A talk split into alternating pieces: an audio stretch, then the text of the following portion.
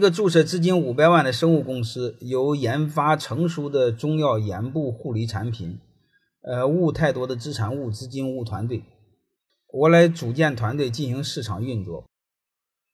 呃，和你多少钱没关系，我就直接这么说吧。如果这个技术在你手里掌握着，或者这个技术由你来运营的话，我认为你至少占七十，另外成立一个有限合伙。